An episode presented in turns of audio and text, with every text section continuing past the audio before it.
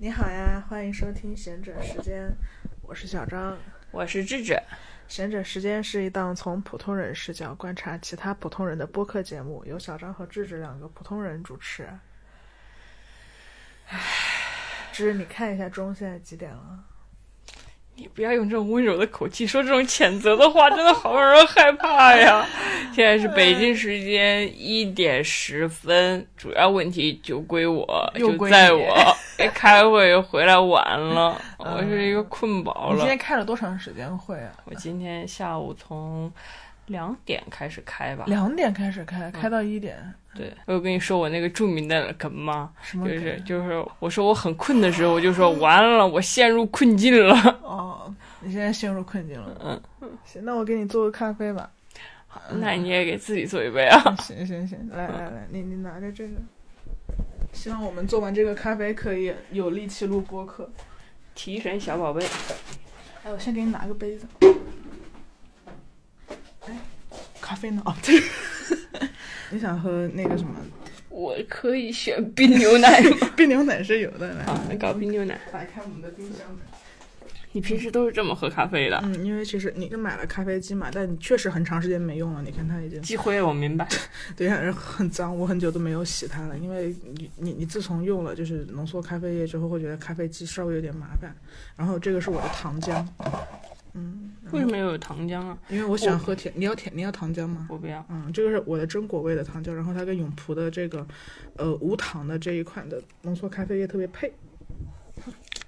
然后你就糖只需要，就是把永璞的咖啡液倒到这个冰牛奶里面。浓缩咖啡液是最简单的，给我下一块。别着急，我们拿筷子搅一搅，好不好？你知道现在有一种流行的生活方式是在家里，不管你的家多小或者多乱，你都要辟出一个咖啡角。你喝一口，好喝，提神吗？立刻立刻有了精神。立刻有了精神。让我们开始录这期节目吧。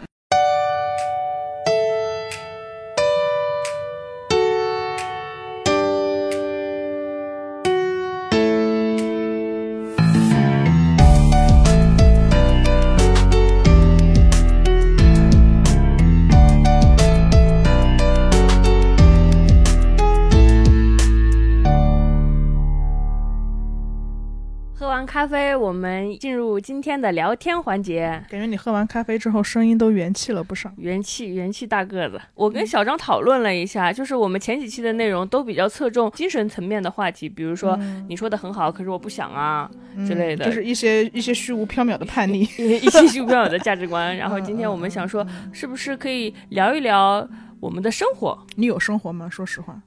这不是没有，所以向往嘛？向往才想聊啊。嗯，那你有想学习过如何生活吗？你之前其实，在上一期你也说了嘛，就你、你这一期其实是活在文档里的一年，对你你其实最近两年都是活在文档里的两年我还是。非常渴望生活的。嗯，你渴你渴望生活的努力是什么？你你做了些什么？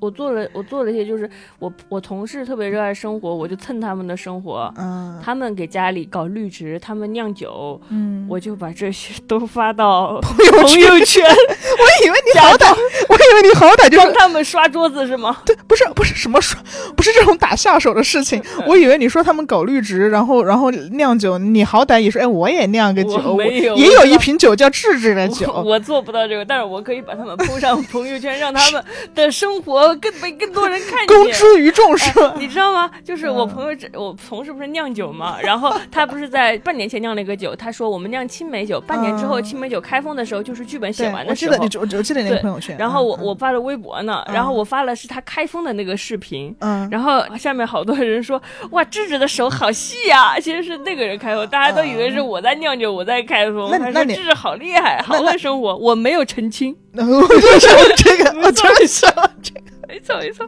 我也我也老不澄清这样的事情，到清不澄清别人误以为我的手是。还还有呢，还有呢，就是蛋蛋不是喜欢做饭嘛，他就会做一大桌菜，然后我就会把那些这桌菜也发朋友圈，我说蛋大厨做菜了，但是我我的名字不叫质保蛋嘛，然后呢我。我说蛋大叔做菜了。然后下面评论都是说，哇，就是因为他们以为质保蛋也叫蛋蛋。你这个我也没有澄清，你这个不仅是没有澄清，你是刻意误导。刻意误导。我当时发的时候没想那么多，你你信不信吧？你真的有点恶心，你这个事情 有点恶心了，有点恶心，有点恶心。可以说你你的同事也是你的好朋友，这样都不出来戳穿你。是的，是的。说到生活这件事情嘛，然后我也是前阵子才发现说，就是它似乎其实是一门，就你连生活也可以找到人去对标和学习。就比如说，我们可以很很通俗的去理解说，哎，当我想要了解一些博物学知识的时候，有博物学的博主，有一个植物学的博主。当我想要，嗯，就心血来潮变得时尚和会穿搭的时候，我可以去找到一个穿搭博主啊，时尚博主，或者说当我是博主啊，对啊，对啊，对，饮饮食。博主啊，家居啊，对对对对，就就所有的，其实在网上分享这些信息资源和自己的呃。积积淀的人都有一个垂类吧，但其实也有一个垂类叫做生活方式博主。然后我一直对这个垂类觉得还挺感兴趣的。就生活方式博主，你不知道为什么是什么意思，就不知道什么意思，就是就生活方式，我我们是知道是什么意思，就是你生活的方式嘛。但但是生活方式博主废话为学，废话废话为学，就它好像不是一个需要特别去习得和可被习得的东西。就每个人天生似乎就具备自己的生活方式，为什么我还要？从别人那儿去学习一个生活方式呢？那同样也也是在就是在从分类的角度上来说，那家居是一个垂类，时尚也是一个垂类，化妆也是一个垂类。但生活方式似乎是能把所有这些东西都包括进去的，又好像没包括进去，又好像没包括进去的一个很神奇的地方。因为呃，我和智智之前就讨论了这个问题，然后我们就对于生活方式博主这一个垂类有许多的疑问，我们就特别想要跟大家聊一下，就是生活方式是什么，以及生活方式博主真的能教会我们生活吗？我们又应该从哪里去习得，并且找到自己生活的规律呢？嗯，对，这个就是我们今天的主题。没错，我们抱着这个疑惑就问了一问，我们正好有一个朋友，他也是担当这个职位的，正好有一个朋友，正好有就是在上一期出现，在上一期出现，我们还 Q 他几十分钟的。对对对，呃，大家有印象是 Q 了洛怀肯德基疯狂星期四，就是他每天往群里发的。对对对对对，我们采访他这个的原因是他确实曾经是一个时尚博主，然后曾经也是一个生活方式博主。嗯。对，所以他似乎比我们都更懂。如何过好生活？所以我们就很想去询问一下他，就是怎么样，呃，就是那个领域是什么吧？因为我跟智智坦白说，对这个领域都十分的陌生。然后他曾经其实又有一个人类学的学习经验嘛，所以相信他也有自己的视角，能够替我们有点像卧底，就是观察到会很会生活的人都是怎么样在网上分享和产出自己的生活技能的。嗯，对。然后洛怀就给我们写了一些他心目中的，以及他这几年所观察到的。生活方式博主所必须要做的事情，我们今天就先跟大家聊一聊这个。嗯，洛怀说的第一点是，首先成为一个生活方式博主，你要对自己的生活有归纳，就像人设一样，你要有一个生活风格，比如说极简风（括号断舍离生活）、自律风格。自律风格就是指几点起几点睡，一年要读五十本书，每年每周还要做计划。再比如说低欲望风格，这个就大家都很清楚，就是克制消费的意思嘛。再比如说高奢风格，我读都读不出，读不出来。高奢风格就是呃富贵生活，就什么东西我都要买最贵的。还有一个风格是叫做宠己风格，就是宠爱这个风格是我最没看懂的生活。就读完它已经耗尽了我的全部力气。对，所以我现在就要立刻考一考智智。嗯，这是就是现在关掉你的电脑。不不准搜索，关掉你的手机。你你你你你回答一下，你对于。断舍离、自律、低欲望、高奢和重己这几个关键词的看法，重重己啊，就宠爱自己。对对，对。重己，我对重己的看法，那我觉得我就很重己啊，我是我很宠己啊，你是重己博主，我重己博主啊，我就宠己就是很很好爱自己嘛。你心情差了，带自己去吃火锅；别人跟你吵架了，你先把你就先找别人的问题，再找自己的原因。嗯，呃，就最好不要找自己的原因，就是犯了错误，你你也想说。其实大家都一样了，大家都会犯错误了，就好好爱自己。就是自己难过了，就把自己拉到大自然去看看星空，或者去读读历史，或者说想着各种方办法让自己高兴起来。所以你觉得你是一个重己的人？我挺冲击的，我已经过度溺爱自己了。我觉得幸好我是一个道德水平还可以的人，如果我是个反社会人格，我还冲击，我就完蛋了。但我觉得这几个词里面，我可能相对熟悉一点的是断舍离吧，因为我前阵子不是刚好。就听书嘛，听了一本关于断舍离的书，其实就是因为搬家，然后在搬家的时候，我舍不得让日式搬家过来，然后我就想说，我自己先扔一波，这样我就可以。你还骗我说你想给我传输断舍离的理念，并且我们要贯彻落实它，然后我说这这么高尚的理由，我不敢反驳。其实你就是懒得不想花钱，你这个省钱博主。但我的断舍离，我也不会说在闲鱼上再去卖掉什么的，我就是尽量让逼自己扔掉。嗯，然后自律。和低欲望其实律我还是很熟的，你熟个？我很熟啊！你怎么定义自律呢？我觉得我人生的高光时刻都是由我上补习班，然后 deadline，然后老师逼我学，然后同事的交情以及手机没电。这些时刻构成了我人生努力前进的时刻。这个不是自律，这些不是自。但是我我跟大家不一样的是，我是主动跟爸妈要求说我想上补习班，因为我是个不自律的人，我要上补习班。然后呢，我主我主动上交手机，我说我不玩手机，你们快把我手机收走，不然我就我就送不了了。但你不玩手机之后，你现在也会用不玩手机的办法来写剧本，然后你就会在微信上用电脑给我们打字群聊八万字啊。那我这种主动要求有上补习班和主动要求待在 line。主动要求工作，主动要求把自己关到牢笼里的人，算不算自律呢？嗯，算算算算 算。你是你你你是首先使用了他律的武器，然后来强逼自己自律。没错，我对高奢也有话说的。高奢，我的高奢，我的印象，我对高奢的印象就是英英文单词，就是有一个女孩带着。爱马仕、迪奥，还有不不不的 包，说不好是吧？揣进在第一层是不不不不，第二层是不不不，第三层是不不的商场里。嗯，然后它的床品是不不牌子的。你给大家介绍了个，就是高奢，在我的印象里大概就是这样子的。好废话文学啊！那你那你高奢吗？哦，我我高奢，我不是跟你说过那个事吗？就是我们前司不是有有人离职吗？那个人对公司做过很多贡献，然后老板就送他离职礼物，拿拿着一个大礼盒过来。他老板拿出大礼盒的一瞬间，所有人都发出了“哇哦，天哪”的声音。然后我心里很奇怪，我说老板提了一个月饼进来，有什么好欢呼的？然后人家告诉我那个是爱马仕包。你把爱马仕包看成了月饼袋子？不知道大家为什么真的跟月饼袋子。一模一样，不是跟你吹。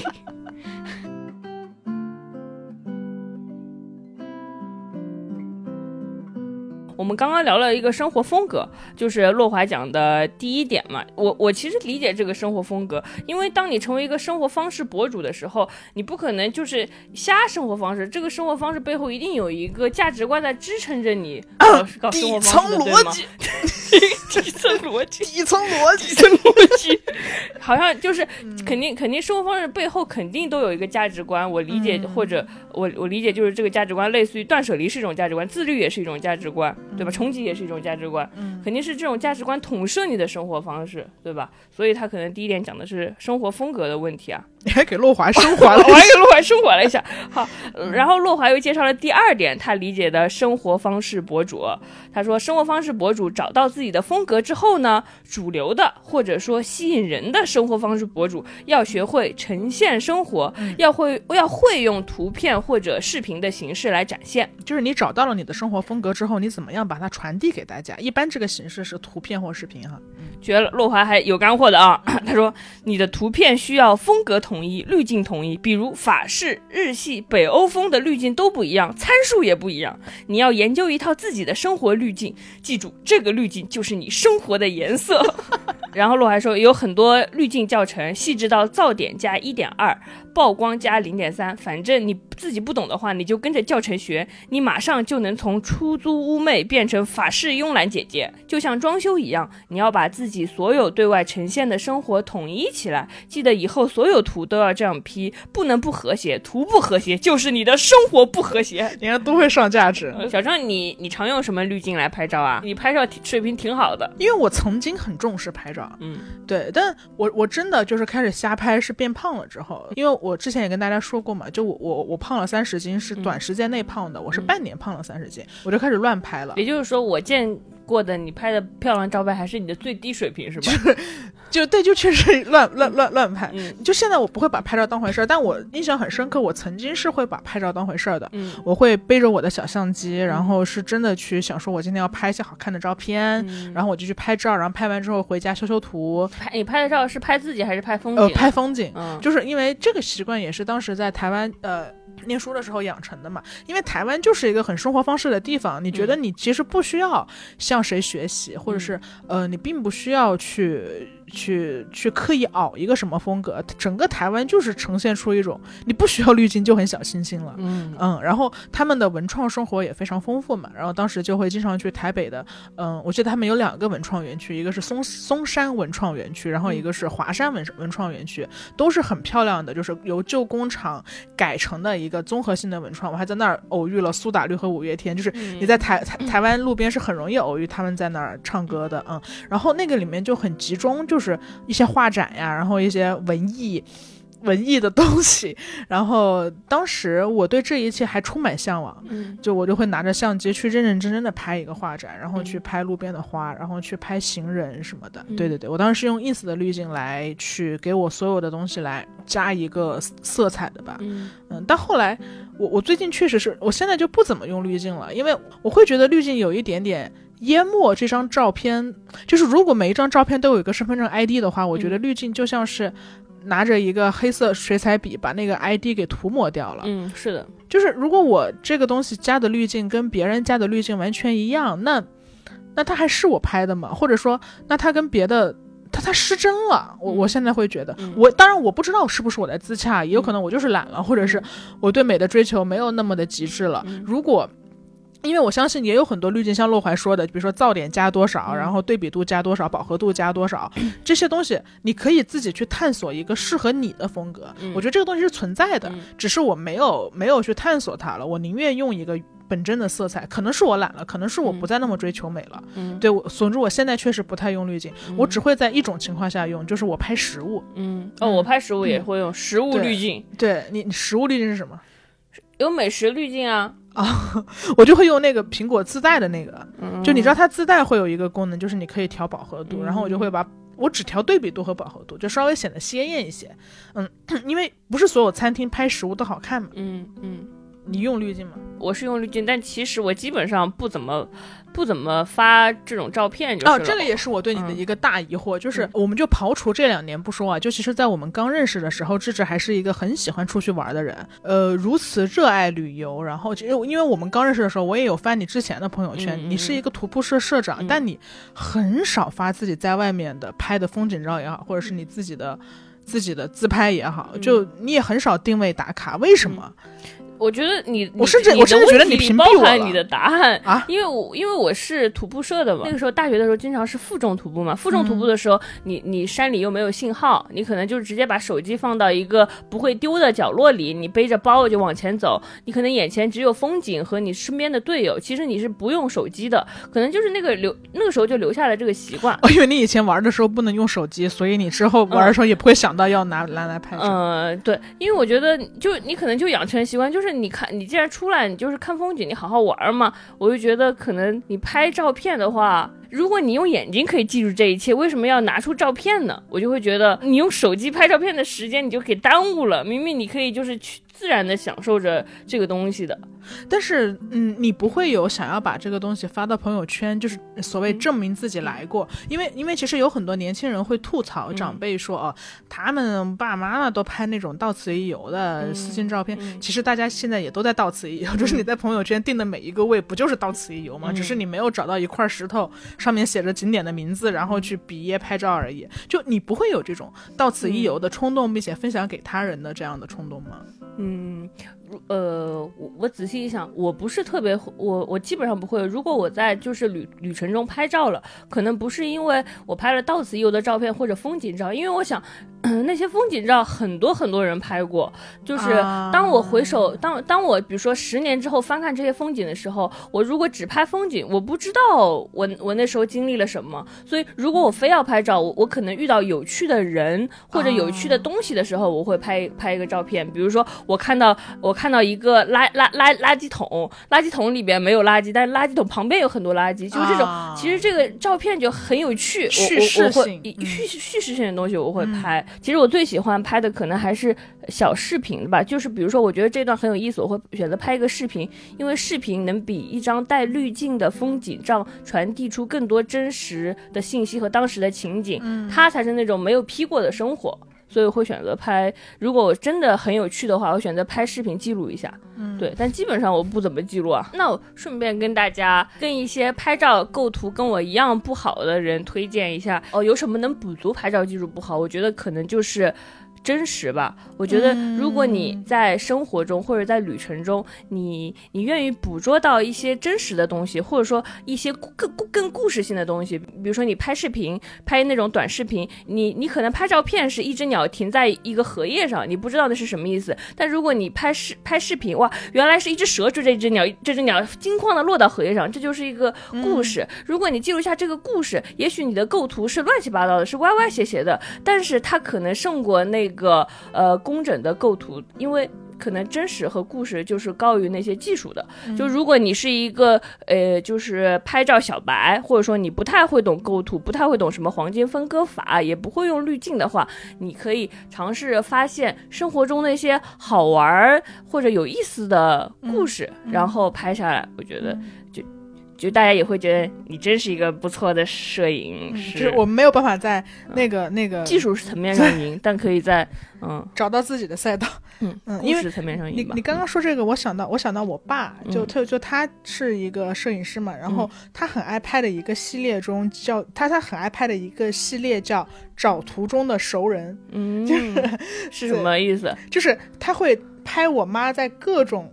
场景下的我妈，就是比如说我妈去买个包子，她就会拍一张。嗯，然后我妈去，嗯，在路上碰到了熟人，她也会跑到一个角落里，就是找一个神奇的构图拍一张。比如说我妈在爬山，她也会假装自己是路人，然后再拍一张，就各种视角的我妈。然后有时候她会故意的从一个，比如说在有很多树叶嘛，然后她就不会去大喇喇的直接拍我妈，她会在树叶里面找到一个。一个角度，就可能那个树叶挡挡到了画面中百分之九十的那个构图，然后中间就有一个小小的地方是我妈，或者是你知道有有一些墙是有很多圆圆的洞的嘛，他就会从那个洞的视角中去拍我妈，然后他就会把我妈拍在各种各样神奇的地方，然后发到家族群里说来找熟人哦，然后大家好好有趣，对对对，就就就想到这个，就大家会在就会在各种神奇的地方，就是大家家族朋友们就会喜欢去说，哎呀今。今天就是又找熟人了啊！又找熟人了，就我妈又在干嘛干嘛干嘛。对，这个也挺有意思。对，这个好像是比到此一游更更好玩的。是的，嗯，我们扯扯远了，大概就是跟大家分享一下我们的摄影生活方式。对对对。然后其实我们刚刚就是在说到。就是因为洛怀给到的 tips 里面还有一条嘛，就是你要么用图片来呈现你的生活，要么用视频来呈现生活。那我们刚刚其实说了，我们两个可能都不是一个特别擅长用图片和视频来呈现的人。那我们，我我我，但我们也发呀，是吧？那我那我想说，那我们一般都是怎么呈现生活的？嗯，我我我确实不怎么发图片和视频。嗯，我一般都是文字吧，我就是发生活段子，生就是我记得我从前的朋友圈都是生活段子，就是我生活中发生什么好玩的事，我觉得可以写成段子的，我就给他发出来。我有跟大家说我是靠生活段子找到我的工作的吗？没有没有，这个你没有说过，没有说过，你说说看，就是。当时我不是我不是考研失败没找着工作吗？我就想想着说把我的生活把我就是四年以来朋友圈的段子都集搬到一个公众号里，因为大家那时候大家所有人都在做公众号。然后我当时为什么做公众号呢？是因为当时没考上研，爸妈说那你那你那那就考公务员吧。然后呢，我就躲在房间里假装在考公务员，其实我没事干，我一边写网文，上午写网文，下午我就开始收拾公公众号，就是因为我得。表现在我很忙碌的样子嘛，然后，但你好久没更新了，你已经三年没更新。三年没更新我的公众号，因为他的完已经完成了帮我求职的使命。后来求职就就当编剧了，就没空那个了。然后就是，我就我其实那个公众号就是没有什么新内容，就是把我所有的朋友圈段子编呃就是搬了过去嘛。然后后来我就我自己就找工作投简历，呃找工作投简历，他他可能会让我写很多东西，比如说你在豆瓣上最欣赏的影评人是谁，你最就是那些东西。我我其实。我说我说不怎么刷豆瓣，你知道吗？我我我我就没有回答这个问题。但是我说，不过我有一个公众号，它的名字叫叉叉叉叉叉叉叉，然后我就把这个简历投过去了。然后我不是入职了吗？入职的那天，呃，有个同事跟我说，他是负责筛选我简历的人，他发现我没有回答简历那个问题，他就把我踢掉了，就把我淘汰了。但是另一个同事，他是两个人一起筛选的，就另一个同事，他看了我的简历，说，哦，里边还有个公众号，他就打，他就他就他就去找了这个公众号，看到里面。段子，他说还还是把这个人招回来吧，还是有点意思的。然后我就被从被淘汰中给挽救了回来。嗯，这个故事告诉我们，哎，呃，花花花时间发段子可能还是有用的。不不，这个故事告诉我们，你的成功不可复制。这太难了，因为因为其实发文字的门槛会更高一点吧。但是我当我是觉得，因为生活段子是比较搞笑一点的嘛，我我还致力于我的每一条段子都。都至少别人划过的时候有那么一两秒钟，他是哎笑了一下，或者乐了一下，或者觉得还还就挺高兴了一下。我觉得这可能是我的目的吧。那那我其实也自己很好奇一个问题了，就是你你刚刚想说你你会希望大家在划过的时候是有有高兴一下的，那你觉得你这个行为是完全利他的，还是你会觉得呃展现自己的幽默也是一种你想要维持的社交形象？呃，是，当然，当然是，我很希望大家都觉得这是真搞笑。我喜欢被评价成一个很搞笑的人。你为什么会希望大家觉得你是一个搞笑的人？搞笑不就是搞笑，就是就幽默啊，好笑啊，就是是一个。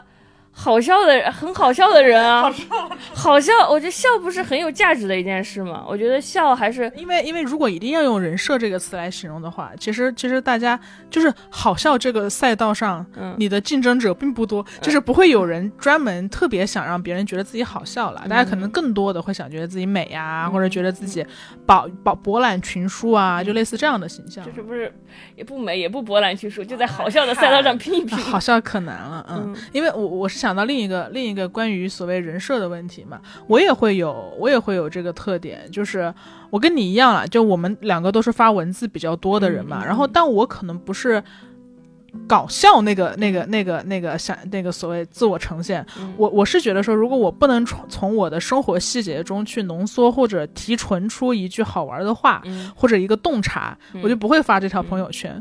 对，但但这个东西就是怎么说呢？就所以。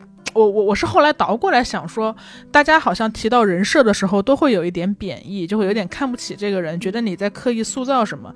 但我也在搞我的人设呀，只是说我的人设不是。嗯，不是不是一个美女，或者不是一个那个什么，但我可能也会希望说，在别人的形象里面，就小张是一个可能好玩的人，或者是是一个聪明的人。那其实这个东西也是我的人设，所以其实大家也没什么好看不起谁的。嗯，没错，只是他们他们想维持的社会评价是美丽，我们想维持的可能是幽默，也可能是智慧，可能是洞察力，或者说对。但我我确实还挺好奇一下，就大家听到这儿的时候，可以去想一想啊，就是你。你潜意识中，对潜意识中，你发的朋友圈是想传达你是个什么样的人呢？对对对对对，我觉得这个内观，这个自自我的这个这个这个这个去洞察还是很有意思的。你可以看一下每你你你你的每一条朋友圈，就是你希望别人觉得你是一个怎样的人。嗯，然后你为什么会希望别人觉得你是一个这样的人？我觉得这个也是，当然这也是下另一个话题。我们我们我觉得可以展开聊下一期。嗯。就你为什么会希望别人觉得你幽默？你你往这个往下倒的话，你能发现更多有意思的东西。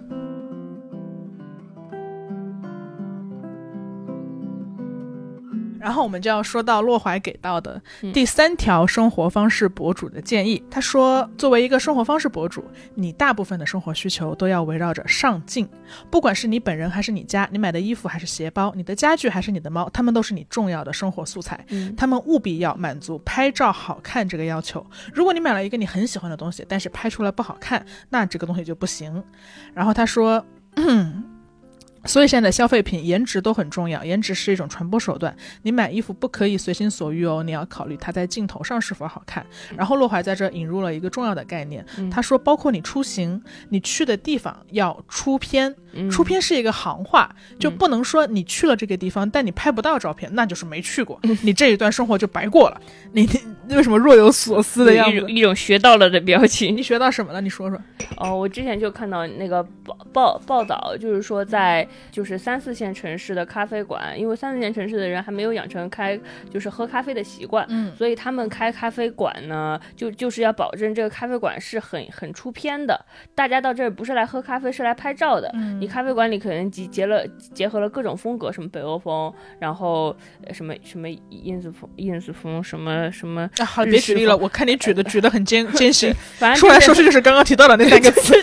所以就是大概说这个 这个咖啡馆它的盈利模式就是把自己的咖啡馆装饰成是可能每个角落都有每个角落的风格，方便各种各样的出片。这个咖咖啡馆就是不卖咖啡，但是他会卖这个整个出出片的咖啡馆，然后很多年轻人就过来打卡。拍照，这样他的咖啡馆就生意就还挺好的。我觉得洛怀提出这个概念还是很有意义的，因为它是一个非常有代表性的当代词汇。嗯嗯，就虽然我不出片，但是出片这件事是真的有困扰到我。嗯，就比如说我现在就可以想想想起来很多典型的场景啊，比如说就在北京，我会刻意去找一些咖啡馆去工作嘛。然后每次我工作的时候，如果我身边有一些呃网红，他们可能出于职业的需要需要拍照的时候，我就会。我就会有点紧张，就是我很害怕我入镜。当然我知道人家不会把我拍入境，但是 你知道吗？就是。你看到那么多单反镜头摆在那儿，就会紧张，就我就会我就没没法好好工作，然后我就会呃低头，然后开始从包里掏口罩，然后甚至想说要不要换个位置，就是我也不想成为去打扰人家拍照，但我也不想拍到我自己，就是记录和打卡的这个事情有点干扰到我吧，我我就觉得有点影响我的体验。还有就是在电影院评摄了，评摄是违法的。评摄是违法的吗？当然，评摄是违法的啊，是吗？嗯，那如果只是拍照片算违法吗？拍照片应该不算吧？对，就是你在电影院里面，因为我我知道极客他们之前做过一个电影的活动嘛，然后那个 slogan 我印象还挺深刻的。他说：“当你在电影院拿起手机的那一刻，就把沉浸在电影里的我杀死了。”对，就很多人可能没有意识到，就是当你在拍的时候，你那个屏幕的亮光是很刺眼的，就你可能周围的人都会被你这个白光吸引，然后就一下子就把你。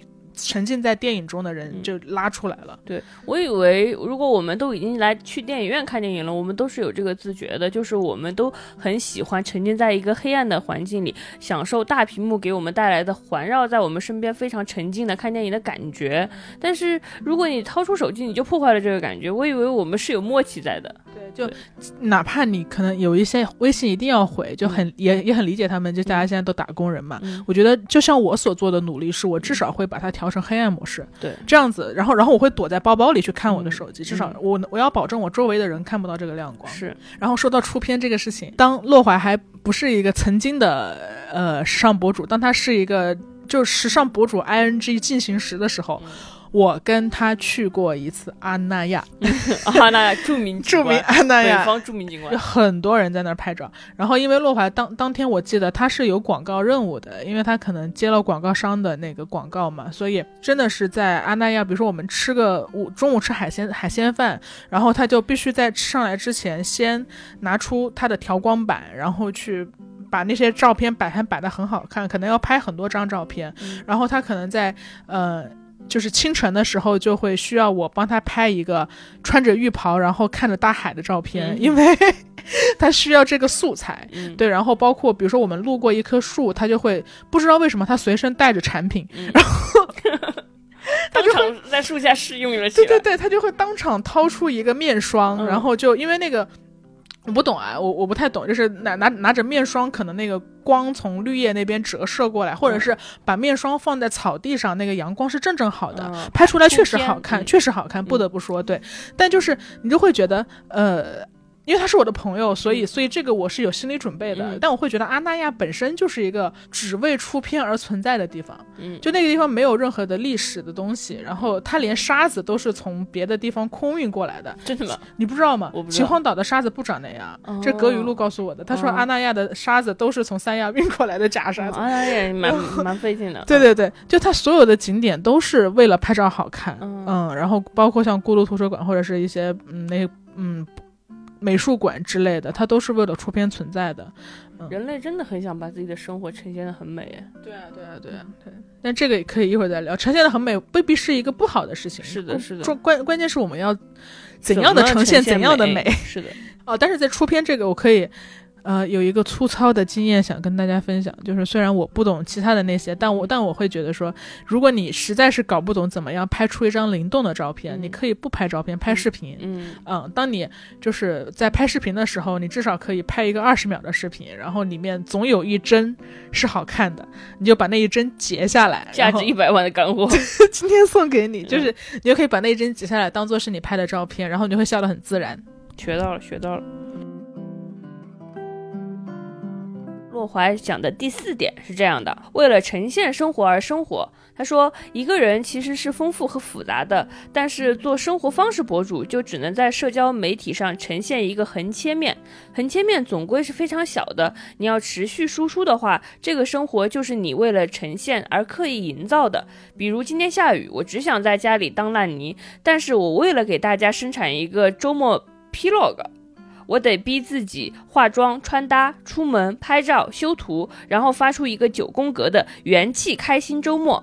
还有啊，很多博主家里都是很小的出租屋，但是可以布置一平米的角落来北欧风，其他地方可能就是很杂乱或者很平常。但这个一平米一定要布置到发挥到极致，让所有观众以为你沐浴在一种全身心的北欧中。还有去外面租各种民宿，假装是自己的家。上海有好多很好看的民宿，去营造自己生活的很高级、很惬意和舒服的感觉。然后还还有，为了呈现生活，他们衣服可以买了退，退了买，装作衣服很多。书可能没有阅读过，但是看看目录和豆瓣书评就可以做推荐。哎，说到这个，你还记不记得我们前两年去成都的时候住的那个民宿？我记得我特别喜欢那个民宿，我一直想再去住一遍。我特别讨厌那个民宿，青城山的那个吗？哦，不是不是不是，不是青城山，是是在成都市里住的那个民宿。哦，就是我们看音乐节的啊，对对对对对，那个民宿蛮一般的。对对对，你你你你还记得它是什么样的吗？我记得，我记得我。呃，它是它好像就是一个民居吧，民居的改造。然后我我的它外面是有一个花房类的东西。对，我就想吐槽那个花房，就是我们我跟智智当时在成都嘛，然后我们去看草莓，嗯嗯，然后当天晚上就住在一个民宿，然后那个民宿看照片挺漂亮的，因为它有一个阳光房嘛，然后呃里面其实陈设就挺一般的啦，就是一个普通的小屋子。然后那个阳光房我肉眼看到的时候其实挺震惊的，就它跟照片完全不是一个样子。嗯，然后。它的卖点在于说它的顶是透明的，就所以你可以理论上你可以躺在阳光房里，然后无障碍的看星星。但你实际上到了现场之后，你发现它的顶是透明的，所以你可以透明的看到玻璃上的鸟屎，然后还有诸多诸于，比如说呃树枝，然后楼上扔的黑色塑料袋之类的很杂乱的东西。对，然后那个阳光房就给我的感觉就是。就就它可能就是很出片吧，就它没有任何实际的功效，所以我也很就比较想吐槽，就是像当一个空间的功能只是纯为了出片而打造的时候，那个空间就不具备任何居住和使用上的功能性，它就没有了功能，它就没有了功能，只是为了拍出好看照片而已。对对对对，而且你会发现，其实说对于民宿这个，因为洛怀说很多人会租民宿嘛，这个还是会有点震惊到我。对于民宿来说，它并不。就你并不需要真的把这个东西、这个家具买到很贵，你不需要买到真的很贵的装饰品，你不需要买到原件，它就可以满足你出片的要求，因为你可以滤镜。就很多质感一般的东西，经过滤镜之后会变得好看。嗯，对，所以在这种情况下，下商家是确实也没有必要去给你买很贵的东西，所以你肉眼看出它就是很脏乱差的。就比如说很多人。会都会买千篇一律的火烈鸟，嗯，然后千篇一律的墙上会挂着安迪沃霍尔的那几张复制的画，嗯。那个番茄罐头，然后比如说都会买一些呃灯烛、灯的蜡烛，嗯。然后嗯明明是塑料，但它仿成一个金属的质感，在外面刷一层金色的那个镀金的油漆，对，然后然后一些呃。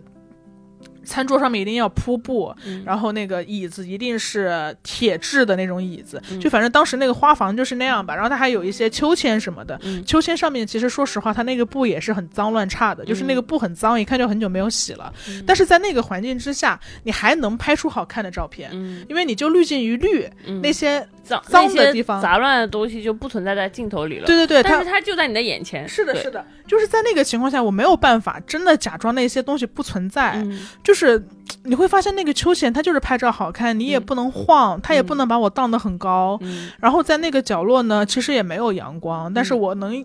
用滤镜 P 出来，那那有一个亮光，所以嗯。商家也不在乎你在这真的能享受到什么生活。嗯这个地方它默认就是给你拍照的，嗯。默认就是给你打卡的，嗯。所以我当时还觉得，就是你看到那些脏脏的东西，会有点心情不好。它就像一一一个马桶，但它是实心的，你根本不能坐在上面对，拉拉屎撒尿，它对只是一个实心马桶，实心的马桶，一个本末倒置的东西。就是出片是可以的，但是你得先满足自己的功能，然后才出片。对对，但我也想问一下，就是你你对于那种，就陆怀也说了嘛，就是你他当他不想再出门的时候，嗯可能必须就得逼自己去出门化妆，然后有一个九宫格的开心周末。嗯，我我我们应该都经常会刷到在朋友圈分享自己的元气周末，你你对这个是什什么感觉？我我还我蛮喜欢元气周末的，嗯因为我我一直我就说我一直活在文档里嘛，所以看这些九宫格的快乐周末对我来说是一种吸氧。嗯嗯我也是，但是怎么怎么说呢？我其我比较看的，我好像不是特别直接会关注到生活方式类博主的九宫格，我比较呃，但是我会 follow 我喜欢的博主嘛，比如说呃我喜欢的影视剧博主啊，或者说或者荞麦这种文字博主啊，就是我喜欢的很多博主，他们可能有自己擅长的领域，但他们不会说自己是生活方式博主嘛，就但他们也会抛出自己的周末，比如说他们怎么喝咖啡，怎么跟儿子玩耍，怎么呃就是换了一个很好很好看的衣服，或者说呃，其实冻姐冻姐的元气周末是我最喜欢的。冻。姐真的是太元气了，冻姐太元气了，冻姐就就就想明白她怎么有这么多的精力干如此元气，主要是她还漂亮。但她太漂亮，这能说，冻姐我没有在凝视你、啊，凤姐你是真的漂亮。你是真的漂亮，就是嗯。冻姐的元气周末还是很让我能吸到吸氧到的。而且她就是我刚刚说的，他拍照片是有巧思在里边的，他不可能，他不只是追逐一个精美的构图，他每一张照片都力求里边有一点小意思和小故事，嗯比如说他可能拍一个垃圾桶，里边有里边有一个气球，上面写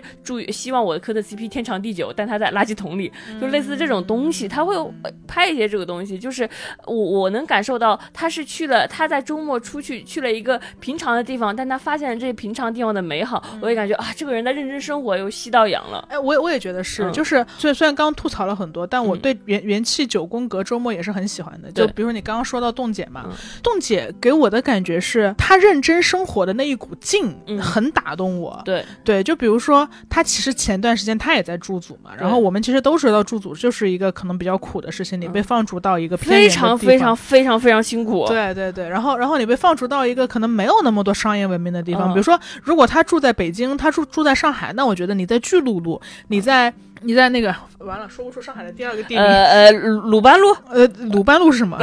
乌鲁木齐长路。长乐路，这长 OK 长乐路嗯嗯 好艰难，就是你在长乐路和巨鹿路去出片，我觉得其实是非常非常容易的。嗯但冻姐在驻组都能出片，嗯我觉得这个就是很厉害可能穿。行在普通的居民楼或者废弃工厂，他能找到好的。对对对，因为他有嗯视角，而且你会觉得他那天就发了一个朋友圈，我印象很深刻嗯嘛，就说他说很崩溃，然后很想回来什么，但是他依然走了两公里去找到了，终于找到了一家咖啡厅，嗯然后他就在那一家可能完全不时髦，然后没有北京、上海那么时髦的小小的。居民楼咖啡厅里，然后他也拍了照片。嗯他说：“这杯咖啡拯救了今天的我。嗯就在我看到他这句话和他配的图的时候，不知道为什么就我也会被治愈到对，就好就好像这杯嗯咖啡也拯救了我。嗯，就是我也是一个长途跋涉的人，然后此时我品尝到了咖啡。对对对，嗯，就是就是就是他在所有的没有那么美的生活缝隙里面，都找到了美的可能。嗯这个认真的镜头是很打动我的。对，我们都还蛮喜欢这种元气九宫格周末的，前提只要是你是真的元气，而不是扮演元气。对对对对。但是我觉得真的元气应该是能被捕捉到的吧？嗯，对。所以这也是我想跟你探讨的一个话题，就是大家都说仪式感很重要嘛，然后大家又同时很不喜欢做作。那你觉得仪式感和做作的边界在哪？我觉得仪式感。里边应该是饱含感情的东西，就好像过年的时候，大家会呃，比如说呃，互相送红包，说新年快乐，或者说在你的枕头下面塞糖或者塞橘子，新年起来第一句话得是吉利话，这些是。过年的家人团聚的那种吉祥年的情谊，或者说，或者说你每你过年要你要拜财神，人家拜财神你就很虔诚的拜，就是你拜财神，你可能不发到朋友圈，但你拜财神的心是那么的虔诚，这也是饱含感情的话，然后对吧？对吧？你就财神爷的仪式感，财神爷仪式感，我觉得或者说周年纪念日，我跟我跟喜欢的人在一起，我们俩去一个去去去吃顿饭，我可能不至于要把这个这顿饭铺上桌，我们可能只是一起坐下来吃。吃了顿家常菜，但这是我们的周年，我觉得这是仪式感。但是仪式感是是爱的涌动的一种表现形式，但是但是做做可能是为了给别人看。我觉得这这这是一种区别。当你做这件事的时候，你想无论别人看不看得见，我都想表达，我都想经历，我都想跟你拥有这个仪式，那么这就是仪式感，就是分享欲望。对，就是即使今天我做的这一顿饭我不能发朋友圈，我也想做，因为我在做的本身中得到了快乐。对。我以前有个朋友，我初中有个朋友，他他非常热爱古古古诗词，然后他最喜欢的最喜欢南唐后主李煜，然后他经常觉得自己是南唐国后。那个是初中嘛，我们还是很小，有点中二，有点中二。然后他我们不是会有那种透明胶带，不是大家会把那种错透明胶带传传一个大团嘛？他大透透明胶带。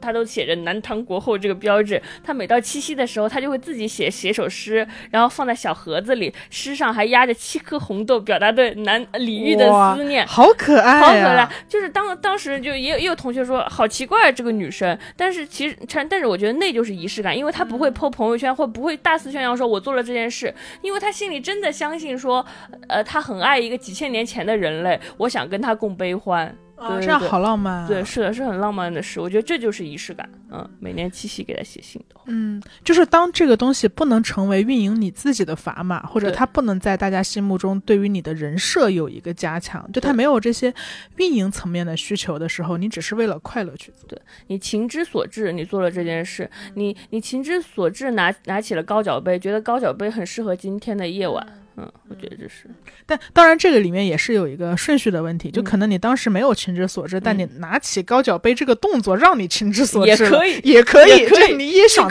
你爽到了，你爽到了，嗯，对。闲者时间由 Marcus Media 制作出品，我们推荐你在苹果 Podcast 订阅收听我们的节目，或者给我们五星好评也可以哦。同时，我们的节目也更新在各大主流音频平台。我们节目的公众号是闲者时间播客，你也可以在公众号上找到我们。在没空更新的日子里，我们会不定期发送一些短短的语音给你听。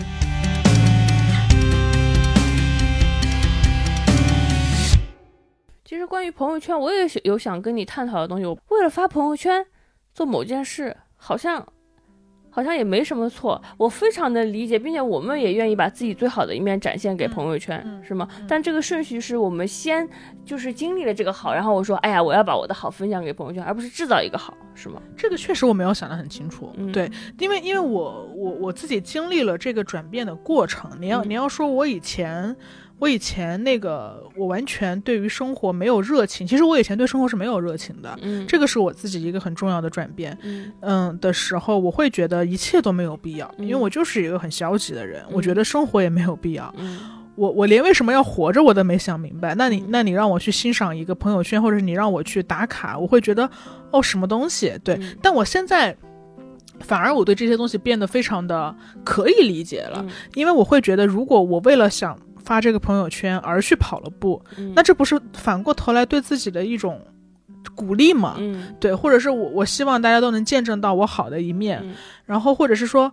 呃，我本来今天不想出出去的，但我但我很丧，就像罗怀所说的，我很丧。但我今天一定要打卡给大家看，所以把我拽出门了。然后我拽出门之后，我不丧了，或者是我拽出门之后，我在去咖啡厅的路上发现了一只很可爱的小狗，然后跟这只小狗的相遇可以治愈我这一个月的不开心。那那这个朋友圈不是简直是就是造了大福嘛？嗯，就所以他可能出于一个并不是很单纯的目的，但是。但是他也许能把我们拉出去，看到更好的生活。对对对，所以我觉得可能唯一的衡量标志，就别人都不能去判断，我我不能去判断任何一个人的朋友圈是做作的。嗯，我觉得唯一的衡量，嗯，所谓仪式感和做作的区分就是。呃，你自己有没有爽到？嗯，你有没有得到快乐？就是你累不累？嗯，你累不累？你如果你睡前啊，你想到第二天哦，我还得出门拍拍片，你的心情是有点期待，还是说？哎呀，我真的不想再赚这个广告费了，但是我又得起来，我答应了。你是哪种心情？只有你自己最知道。当你布置完这一切，想要展示给大家之后，得到了很多的赞和评论之后，你到底是啊开心的过一天，我可以睡个好觉了，还是突然怅然若失，觉得我没有过好这一天？如果我没有拍选的照片，我只是安静的跟大家坐下来吃饭，我会更高兴吗？嗯嗯嗯。可可，你刚刚又提醒到，我觉得可能还有一个是虚荣的尺度。嗯，对，就如果今天这个照片。我发出来只有十个赞，嗯，我以为他会有三十个赞，嗯，但他是只有十个赞，我会为此失落吗？嗯，如果我能够。觉知到我不会为此失落，那我会觉得这个是有意义的。但是如果你你过完了这一天，然后他只是因为没有那么多人来夸赞你，没有那么多人夸你漂亮，没有那么多人夸你的厨艺好，你就为此不开心，那我觉得本末倒置了，就是你虚荣的尺度有点超标。嗯，每个人都虚荣，但是我们不要让他反过头来攻击自己吧。对，嗯，产生妄念，我觉得可能是是的。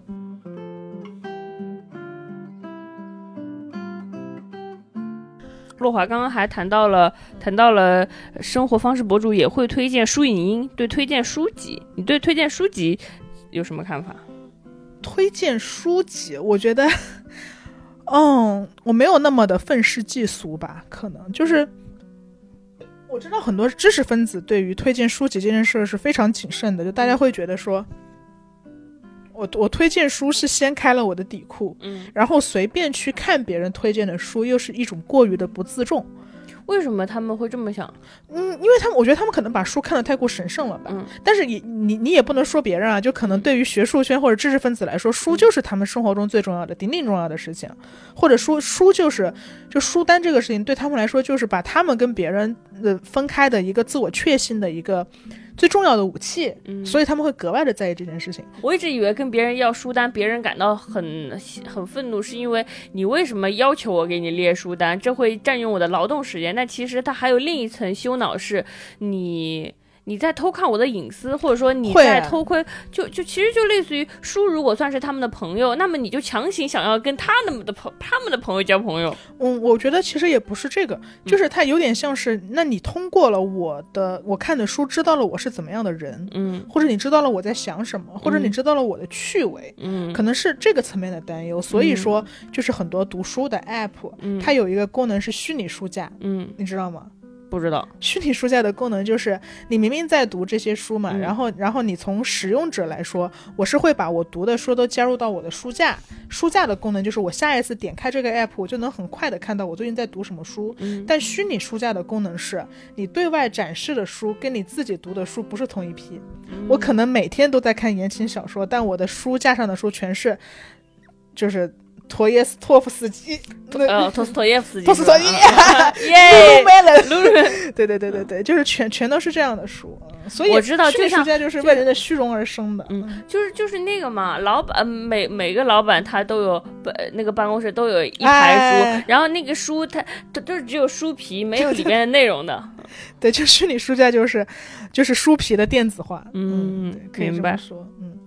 但所以，所以绕回来，其实我会觉得说，我我反而没有那么强的洁癖，可能因为书对我来说不是一个，嗯，它不是我自我确信的一个一一个很重要的东西，嗯，然后我我读书可能也没有那么多，嗯。嗯，然后。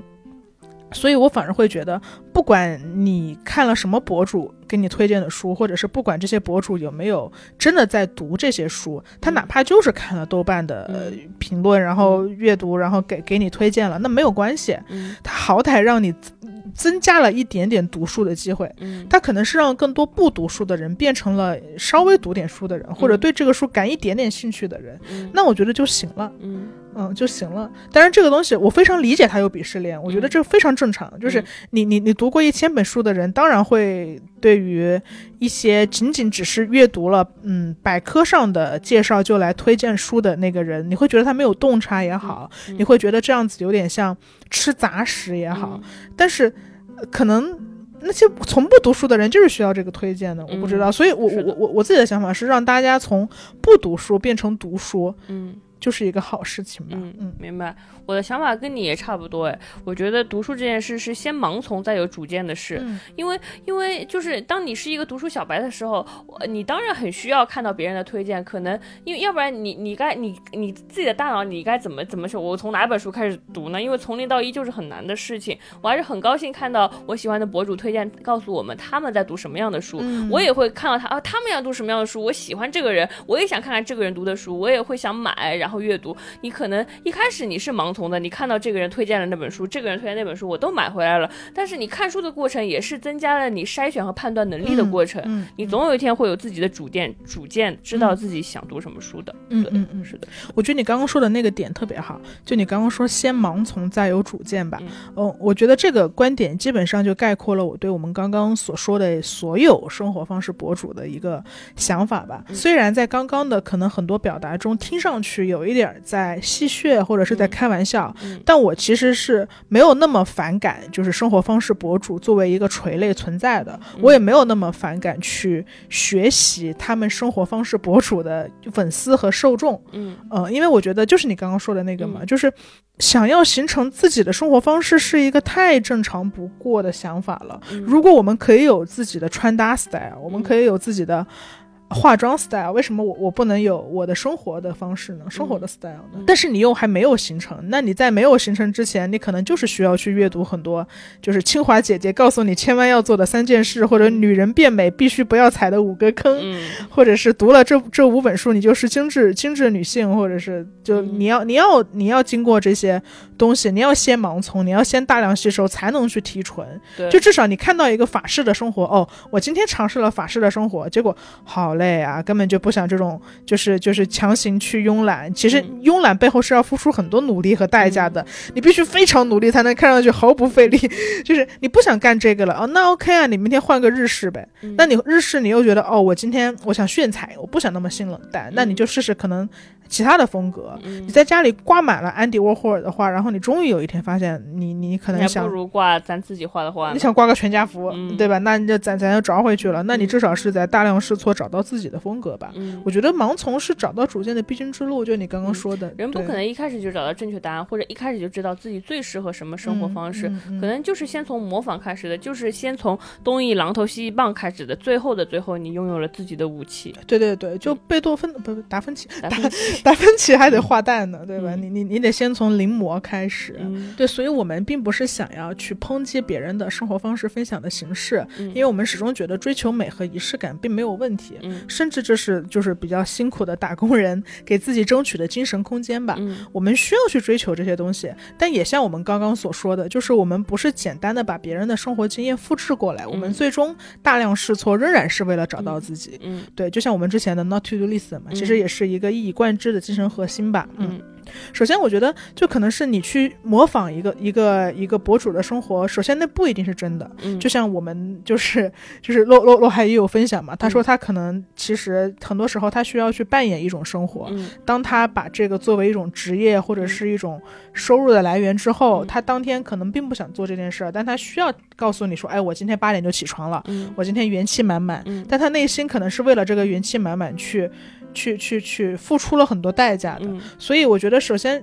那个生活方式不一定是真的，可能是演的。其次，就算它是真的，嗯，也不一定适合你。嗯，所以我们不是不让大家追求美，是让大家追求你自己心中的美。对对对，我觉得你说的这个就是刚刚洛怀说，就就是洛怀举的这些所有的例子，就像我们告诉告诉我们说，生活方式博主呈现的生活不一定是真的，其实就是想告诉大家，因为那不不全是真的，因为那是打那是生活方式方式博主，其实作为打工人的那一面，他每天早上早上提前两个小时起床布置一顿早餐。怎么摆了？非常打工人。你明白，一个人向你呈现自己的自己的生活，他以呈现自己的生活来赚钱，那么他每天都是在打工。就是就是，其实比如说，如果是就最健康的方式，可能是一个人有自己的主业，他可也许他是一个编剧，也许他是一个呃什么大厂员工，也许他是一个律师，然后同时他拍摄自己的生活，这是健康的，对吧？你是说了你仅有的知道的三个职业，仅有的知道三个职业。呃，就是这样，好像比较健康，因为他不是以贩卖自己的生活为生，他可能是律师有一份主业，然后他同时告诉大家，哦，作为一个律师，律师我怎么生活，或者说在律师之外我怎么生活，这是健康的。但是生活方式博主，这真的很打工人。你越你也想，这这这这这咋整？就是说他不呈现自己的生活，他赚不到钱。其实你看到的每每一个这个就他的拍的吃早餐，他就在打工，就是他他收拾碗碟，他掀开窗帘，阳光照在他脸上，他在打工。然后呢，他他他这就是就是就是说，他就带你带你去看这个繁华世界，走在街景上，他在打工。他看到咖啡店，他在打工。他坐在这里喝咖啡，其实他在打工，他很辛苦。所以其实我们想说这么多，其实最重要的是告诉你，因为那些是很辛苦的在打工，你不要焦虑，你不要又看到他们那些呈现的美好的东西、自律的东西。他们在打工啊，他们在打工啊，跟你没有差别，宝贝没有差别，宝贝。就是咱们可以学习他们的方式、生活方式，然后可能。学从学习中找到自己的步调，但是不要因为没有做到他们做的那些而焦虑，因为你就是不是那个专业人才，他们可是专业打工人，就是咱们做不到那点不焦虑，学个皮毛就得了。我觉得你刚刚这个就给大家提供了一个抽离的视角，就是你一旦知道他在打工，然后你就一下子就是可以怎么说呢？就是你既不会沉沉入其中，同时又可以为我所用。嗯，其实这个是很好的。嗯，而且你刚刚讲到这个，你知道其实现在有一种更极致的，因为嗯。传统意义上的每天七点起床，然后健身，然后再吃早饭就去叮一声面包片，然后在自己吃面包片的时候，同时上一个英语的早课，然后在家做瑜伽，就是这种类型的精致的生活方式已经不时髦了。真的，现在流行真实流，这也是洛怀新告诉我的，你知道吗？真实流就是就是你就有脏乱差，你就拍脏乱差，类似这样的。但这样同时导致了生活方式博主的内卷，就他们开始反思自己，因为很多人他平时本来他的生活还可以。没有那么脏乱差，没有。但是他现在他给自己的定位是真实流博主，他每天早上起来就是把先把房子搞乱，再把这个灯光调暗，加个滤镜还是阴暗风的。是的，是的。一早上起来先把咖啡打翻在地，然后说：“哎呀。”哎呀，你洒了！这句我好真实，没关系，这是我的真实生活。对对对对对对对，就这个挺搞笑的。就是你要知道，你看到的所有东西都可能是，就是就是他在打工。对，所以不要焦虑，宝贝们。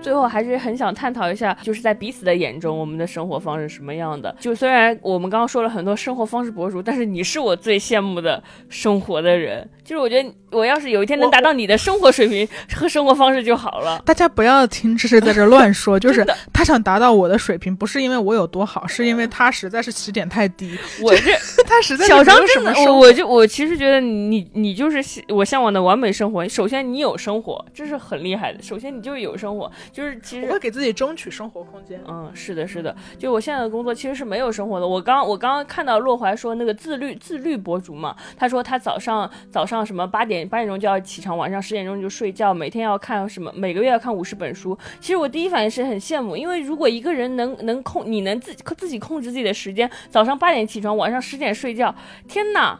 就是这是多么幸福的一件事，因为我是无法控制自己的时间，我可能比如说到十二点的时候突然说哦临时开一个会，那我可能就起来开会了，因为这是一个要顺应一个团体合作的事。但是那个自律博主居然能早上八点钟起床，晚上十点钟睡觉，我觉得他们可能早上八点喝了永璞咖啡。OK，我首先羡慕你有生活，然后才有生活方式，然后然后 对，然后小张的生活可好了。首先他的房间总是香香的，因为小张会用香薰，然后你有各种各样的香薰。然后以前以前的那个家的时候，你现在这个香薰怎么没有那种蜡烛的光亮了？因为我我我现在改用了那种，你看那个，就是它是一个瓶子，上面插着那个散香条。嗯嗯嗯，他现在改用散香条这种高级的东西。之前之前就是他的房间是点那个香薰是有蜡烛的。光的。然后我打开他的打开他的卧室门，他躺在床上玩手机，然后旁边是那个蜡烛的光在摇摇曳曳的，整个房间又香怪不吉利的这个 房间，香香的，暗暗的又美美的，我就哇，好香喷喷的。但是我就不会就不会买香薰，基本上都到你房间蹭蹭这种香味就得了。然后你还穿家居服。就是很爱买家居，你真的很爱买。我觉得家居服基本上就是。高阶生活方式吧，人人都有家居服。我知道，但是比如说，我觉得人我反正至少是我吧，我就是穿这就是废旧 T 恤嘛，就是废旧 T 恤穿不出门了，我就把它当做我的家居服，然后下面不不穿裤子，反正就在家里嘛，对吧？不穿裤子这种点没有必要分享，不 没有没有，反正就是大家就是我觉得就是家在家里嘛，你可能穿个大 T 恤就得了。但是小张真的有家居服，而且有好几套，我觉得而且都很柔软，都很就是看起来就很舒服。对对对，我觉得友友们，你们有家居服吗？在这跟大家互动一下，我不信。每个人都有，嗯，那家居服就是因为我待在家的时间太长了，所以你可以把买家居服，就别人买外出的服，我就得买家居服，因为他们在外出，我就在家待着，嗯。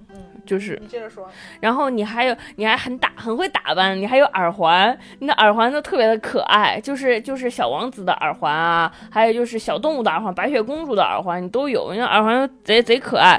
然后你还会自己自己搞菜做做菜吃，自己搞咖啡喝。每次我回来的时候，你都问我要不要喝咖啡。此处你又在这里 Q 广告，对不对？我回来他说这是喝永永永璞咖啡吗？自己 Q 自己，今天今天我就要自己来做自己的生物小天才。嗯，我我我我还是很正经的朋友们，就是我我觉得我特别不会生活，我没有什么生活方式，至少我觉得跟跟跟冻跟冻姐他们比起来吧。但是被智智这么一说，我咱觉得 你特厉害，你真特厉害，你还好些呢。然后你不仅是在工作上，你比如说遇到不喜欢工作就辞职，而且你你在人际交往上，你也会面对不喜欢的局，你都拒绝掉，你就拒绝了，我不去。我觉得这这也很厉害。因为我发现我去了会痛苦，对，就是怎么说？因为你比较敏感，就比如说啊，我猜测啊，你去不喜欢的局，你顶多觉得浪费了时间，但我去不喜欢的局，我回来之后会我会哭，嗯。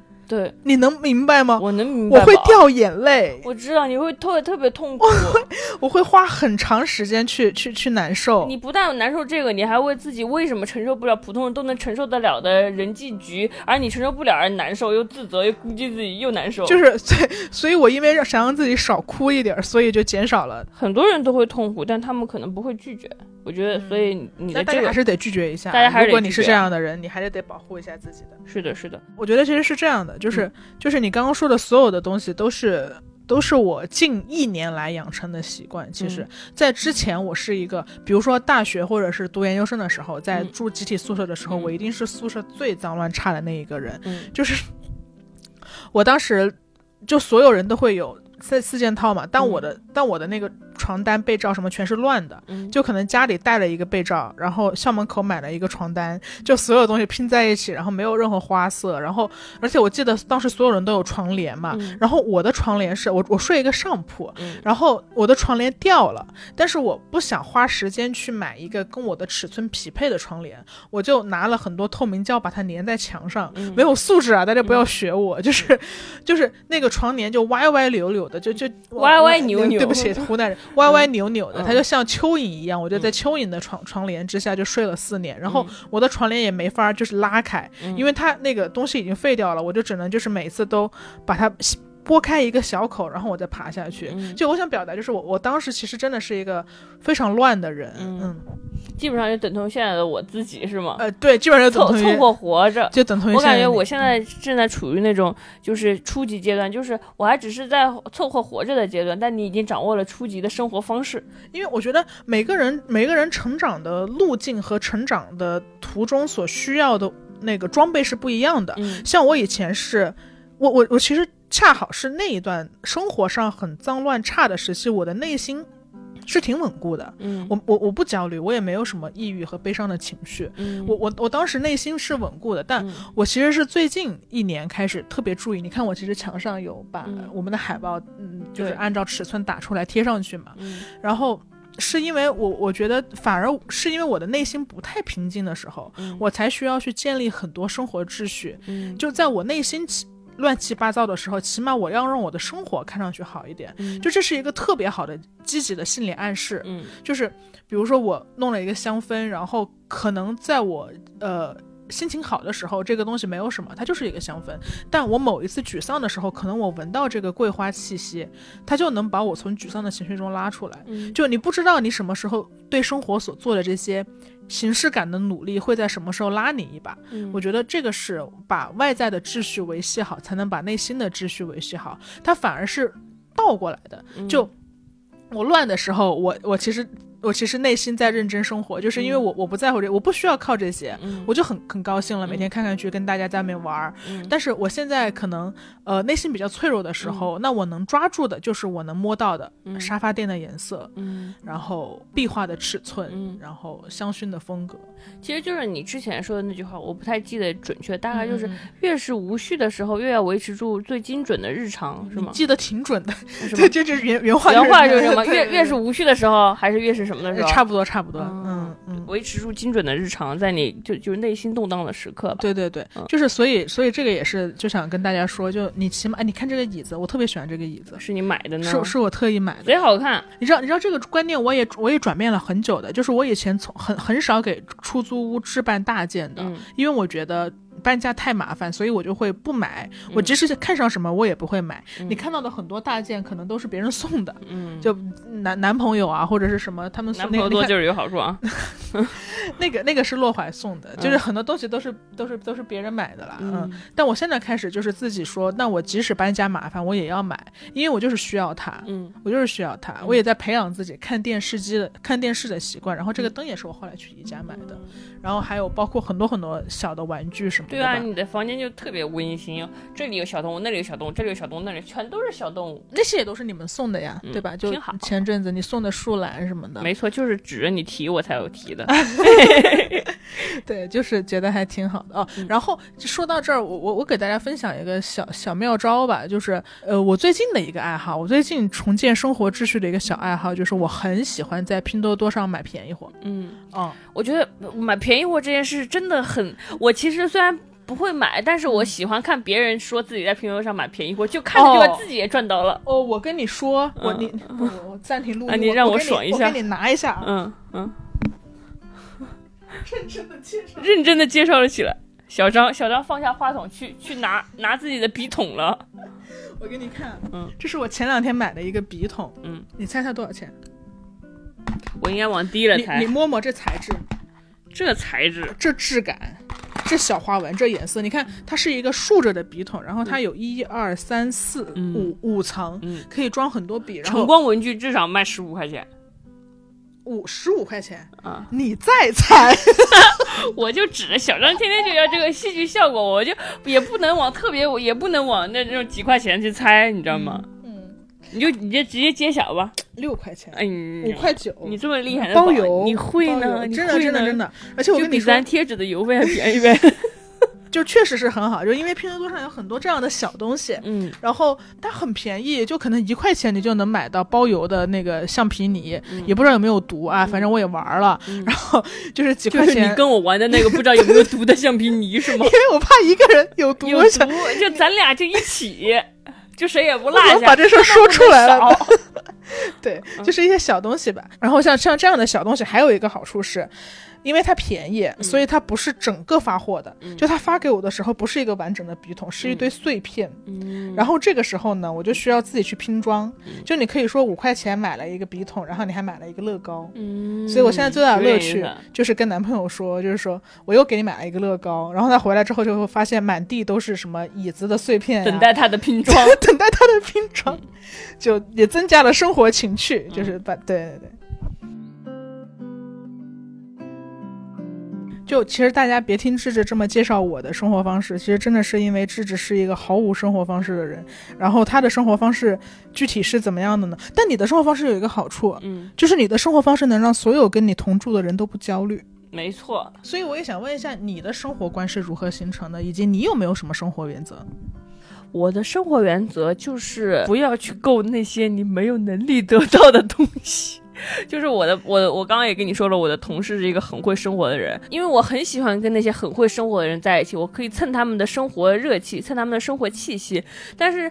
但是同时，我也知道我我我干不了这个嘛，就是光光做他让我做的那些活儿，我都已经竭尽全力了。就是我我们不是还有一个同事嘛？他就是他就是也跟着这个莫妮卡同事一起一起跟风。莫妮卡同事给家里买植物、买吊兰、买各种植物，他也买。然后莫妮卡同事天天催着他浇花，说我昨今天刚还批评过他，说你买了你回来又不浇，就是全都是我给你浇的，你自己买你要自己负责任。我想幸好我当时没参与到这个活动，不然的话我挨骂的就是。我我肯定不记得给植物浇水，我就会觉得我我能我要我要尽量过上那种我我只要过上像你这样的生活就可以了，就是更高的生活我我也就不指望了。因为因为洛怀的最后一点嘛，他的最后一点其实是。告诉我们说，如果你要成为一个好的生活方式博主，你还有一个最重要的事情，就是你要学会生产一二三四条的生活建议。嗯，除了你要用拍照和视频的方式去呈现自己的生活之外，你还得对其他人有生活建议。这个很像大厂很爱说方法论，就是大厂大厂很爱就是让你在述职的时候说，哎，你要怎么样复制很多个你自己，然后把你的方法方法论分享出来，让所有人都能学习，就都是这样的嘛。然后的话就说这个。建议必须是浓缩的、总结过的。嗯，然后他说，诸如比如每口饭要嚼二十下。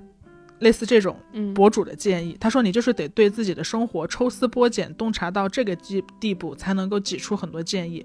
比如说，我为什么不建议你叉叉叉叉叉？比如说，我我为什么不建议你二十岁之前就买房？三十岁女人的五个生活建议，就六十岁女人的八个保养法则。嗯嗯，清华自律姐姐教你五个方法变成自律人格，类似这种干货型吧。嗯。我们也想说，那我们今天聊了这么多生活方式博主是怎么做的，我们也想模仿生活方方式博主来给出大家一些我们自己的生活建议。嗯嗯嗯，你给一个先。嗯，这个有一个很重要的生活建议，就是上厕所的时候一定要使用马桶踏脚凳。打住！你说谁给你推荐的 啊？谁给你带入这个舒适领域？这个舒适领域，小这个这个生活建议是从小张那里剽窃过来的。我跟他合住的时候，呃，卫生间放了一个小凳子一样的东西，我不知道它是什么。那个小凳子刚好可以卡到马桶下面。对我每次上厕所的时候，我都把这个小凳子一脚踢开，然后每次上完厕所再把它拨回来。等一下，后来你以为那是个凳子，所以你以为我是要坐在那个凳子上洗澡？对对对对，你真的是这样想的吗？对啊，就是我不知道那个凳子是来干嘛的，但那个凳子长得很扭曲啊。对啊，我所以我就弄不明白，但是我当时也不敢说什么，毕竟我们也是合租室友嘛。啊，你接着说。嗯，但但我不知道那个是什么，我就每次都把那个小凳子一脚踢开。后来有一天，小张跟我推荐他，他说这个叫马桶踏脚凳，就上厕所的时候把脚放在上面，它就很符合那种人体工学这种感觉，就是让你排便更加顺畅。嗯嗯。然后后来他说，我说他说你用用，我说我不用。你他说你用用，我我不用。大家再三要求一下，我勉为其难用了这个凳子，兄。弟们一用就离不开了。后来我，后来我每次就是我，比如说我出差，我要住酒店的时候，我我上厕所，我我我看我我我感觉脚下就缺一个东西，我就会把旁边的垃圾桶给挪过来，把脚放在上面。马桶踏脚凳还是很爽的。对，因为它的用法就是你把那个凳子挪过来之后，你的脚就有一个弧度了。嗯。然后据说那个姿势是排最最排便最舒畅的一个姿势。嗯，是的，是的。所以我们的第一条生活建议是小张。一定要使用马桶踏脚凳来上厕所。如果你在酒店出差没有马桶踏脚凳，那你就一定要把旁边的垃圾桶拖过来踩在脚下。嗯，不错不错。下一个，其实这个也是我从一本小说里学到的洗澡经验的分享。你怎么从小说里学洗澡经验？听着就是那个那那个那个那个作者是在介绍她男朋友的洗澡经验。她然后我一听这个洗澡经验经验很值得借鉴。你说，就是她男朋友就是洗澡的事，她发现到到男朋友家里，发现男朋友家只有一。一瓶洗发水，其他什么都没有，这这个怎么办？结果男朋友就是说，他每天洗澡就是从头发开始先洗嘛，然后洗发水这样，洗发水洗发水洗洗洗，这个洗发水 流到了，流到了就流就流到了面部，然后顺着面部就流到了身体，这样他用洗发水。一下子洗了头、面部和身体三个部位，省下了洗面奶和和和沐浴液。这个方法也可以分享给那些就是需需要它的人。你觉得什么人会需要这个方法？一定是有受众的，每种生活方式都有它的受众，这就是极简风。好的，好的，好的。你还有你你有分享的吗？我没有，我觉得获益良多吧，就是咱就是，咱就是获益良多。还有一些其他就是一些很朴素的小技巧了，就是出门戴口罩，对吧？这个是你为了让你的让你的这些建议像个正常人，然后你强行加的是吗？你 出门戴口罩的话，你不用化妆啊，嗯哦，你就戴口罩，你又又显得遵纪守法，你又不用化妆，这个确实是，就是疫情时代，你要是戴一个帽子，再戴一个口罩，再戴一个墨镜，头都不用洗。神经病！你要是一戴个帽子，戴个墨镜，再戴一个口罩，你就能好好生活，永远不洗，永远不洗，连那个手发洗任何部位，对，洗发水都省，洗发水都省了。嗯，所以你平时就是戴着帽子、眼墨镜和口罩，穿着拖鞋，快快快乐乐。往那里往那一站，大家就有人给你投投投币。相信大家听到智智的生活方式分享，一定学到了很多东西吧？嗯嗯嗯，就是也是我的义务吧，给大家分享这些。谢谢你啊，带大家谢谢你。嗯嗯，哎，那我我其实也很好奇，就是你有没有什么自己特别想推荐给大家的爱用物？因为其实很多博主都会推荐爱用物清单嘛。我们的标准是不要推荐太贵的，就嗯百元一百元之内吧。就有个电影叫《百元之恋》嘛，我觉得我们我们的推荐爱用物清单就叫《百元之乐》。嗯嗯，没有什么意义，但我很喜欢这个创意。你嗨了？你是自嗨锅吗？对不起，那我给你开个小灶。你给我开个小灶。你说，嗯，首先马桶踏脚凳一定要推荐了，这个不超过不超过二十五，我买了很多个，我给我很很多亲朋好友都送过，都不超过二十五。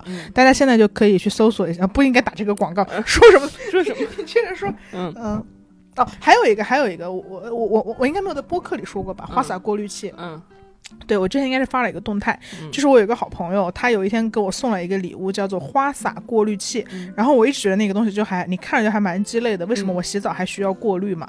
但其实就是那个应该也是九九十块钱左右。然后你就把它装在你的莲蓬头上，它其实对水有一个过滤的作用，而且特别香，就香喷喷的。然后你就觉得你整个人在洗澡的时候简直置身于普罗旺斯。嗯，那你普罗旺斯 就是非常非常非常舒适。嗯嗯。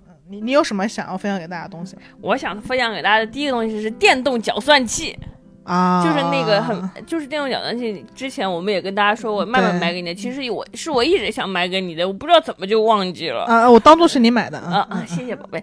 然后那个电动搅拌器，就是一般我们就是做菜的时候，不是要剁蒜什么的吗？然后剥蒜、剁蒜、剁蒜那部分，就你需要把那个菜刀先把咵把那个蒜一压，然后剁剁剁剁剁剁，很麻烦。但是呢，你把那个蒜放在电动搅拌器里，你一按按钮，滋，它就变成很均匀的蒜蒜末了，非常的方便。然后我我后来发，我本来以为电动搅蒜器只能用来搅蒜，后来我回家发现小张用电动搅蒜器，他还搅肉。对，其实可以的，嗯，而且就是因为呃，之前可能在做饭那一期跟大家分享过，就切肉一直是我的厨艺痛点，我确实切不好肉。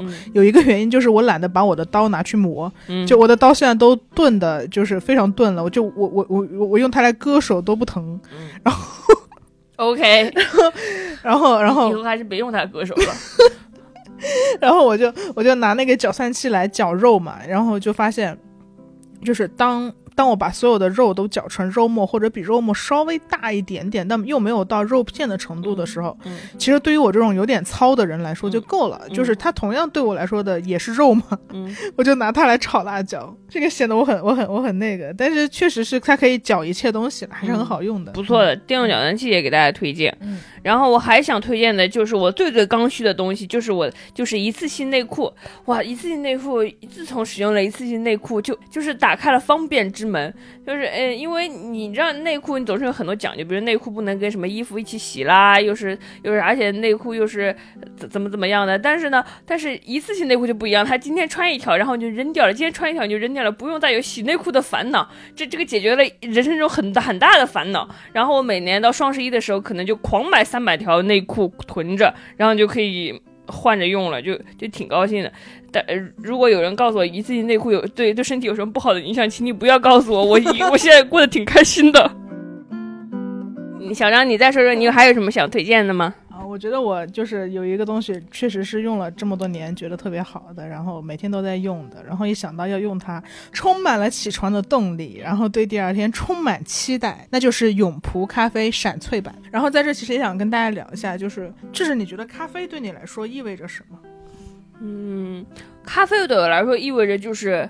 最重要的功能就是提神，因为我工作非常需要它。我好像从来不会在什么闲适的咖啡馆午后喝一杯咖啡，我觉得那很享受。对我来说，它就是它必须得提神、方便、快捷。然后当我工作的时候，它在旁边要帮我提神，或者给我制造一种工作感，就是好像有咖啡我就开始工作了。对，是这种感觉。其实喝咖啡是我工作之后才养成的习惯。我小时候喜欢喝的是凉白开，我们家有一个很大的白瓷茶缸，然后上面还画着一只小兔子，里边每天都装。凉白开，因为我们全家都爱喝凉白开，我回家就咕嘟咕嘟喝凉白开，所以。所以，我从小到大养成的习惯就是，我对很甜的饮料是不感兴趣的。我对喝的东西都一直很要求它的功能性，就是它要么是解渴的，要么是解辣的，要么就是跟同同学去外面玩，你总要点一杯咖啡才能坐在餐厅里。那你也太功利了吧？我觉得我就不是这样，我从小就爱喝咖啡，每次对每次我出门玩或者是去哪儿，然后我爸都会在行李箱里面带很多咖啡。对，但那个时候喝的是搅拌的速溶咖啡嘛，虽然现在已经喝不太惯以前的那个那个风味了啊。但喝咖啡的这个习惯确实是从那个时候开始就留下了，然后连带留下的是我吃喝喝什么东西都喜欢喝一点点，就带有一点点苦味的东西，但苦瓜不行。比如说抹茶，然后黑巧，然后就当我买不到咖啡的时候，我就去买那个叫做苦咖啡的冰淇淋。就小时候都很爱吃那个，外面那那层脆皮也很好吃。嗯，对。但是当嗯后来念书的时候，因为要准备考高考嘛，然后我觉得就是我跟你的。那个可能对于咖啡的感受就趋同了，就咖啡对我来说好像是一个功能性大于味觉的一个东西。我还记得当时呃要高考很忙嘛，然后我同班的男生会直接撕开咖啡粉，然后就往嘴里倒，就是不不往里面加热水的那种，干嚼奶粉一样的。对对对对对，就为了省时间，然后连泡水都不泡，或者他有时候会很做作的直接拿咖啡粉来泡红牛，也不知道有没有用。哇，我还没试过这个，感觉听起来还可以。